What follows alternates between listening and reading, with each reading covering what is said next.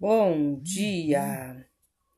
É, hoje eu quero deixar aqui uma reflexão que eu fiz, né? E serviu muito para mim. Foi um momento que eu estava aflita, querendo tomar uma decisão.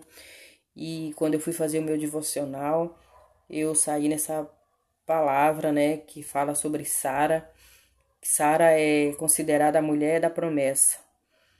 E Sara, ela não teve paciência, né? Ela tinha promessa de Deus, mas ela não soube esperar o processo. E foi onde ela colocou a escrava dela, né, para se deitar com seu marido para conceber um filho.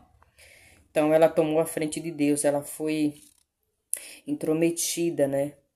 Ela não teve paciência de esperar a promessa de Deus. E muitas das vezes conosco também não é diferente. Às vezes a gente quer tomar frente de Deus. Mas a gente sabe que da mesma forma que Deus ele fez promessa com Sara, ele aqui ele fez para mim e para você, ele vai cumprir. Porque Deus é fiel com a sua palavra e com as suas promessas. Então, neste dia, o que Deus fala para mim para você, calma. Não se apresse, seja paciente, né? Talvez essas frases é, seja frases de exemplos, né? Que queremos às vezes ignorar. Ou até rebater, negar, né? Discutir quando ouvimos. Mas é necessário a gente ter calma, não se apressar e ser paciente, né? Porque o tempo de Deus ele vai cumprir aquilo que ele prometeu para mim, para você, né? Não adianta a gente querer dar um jeitinho, porque se você ou, e eu esperar o tempo de Deus para cumprir a promessa dele, vai cumprir da forma que Deus quer, porque tudo de Deus é bom, né? Deus quer sempre o melhor para nós.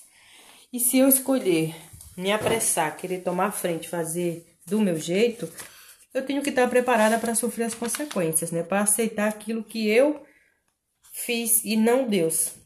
Então é melhor a gente esperar, né? O tempo dele porque no momento certo Deus ele vai entregar nossas promessas. Que não sejamos como Sara.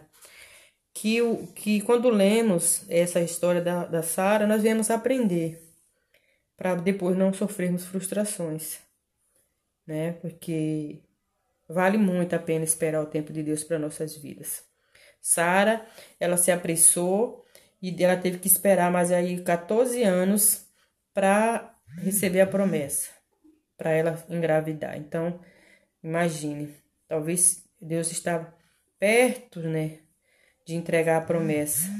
E nesse momento que a gente acha que está longe, que não vai acontecer, e vai lá e toma a decisão errada, e aí a gente perde a oportunidade que talvez estava já na nossa mão.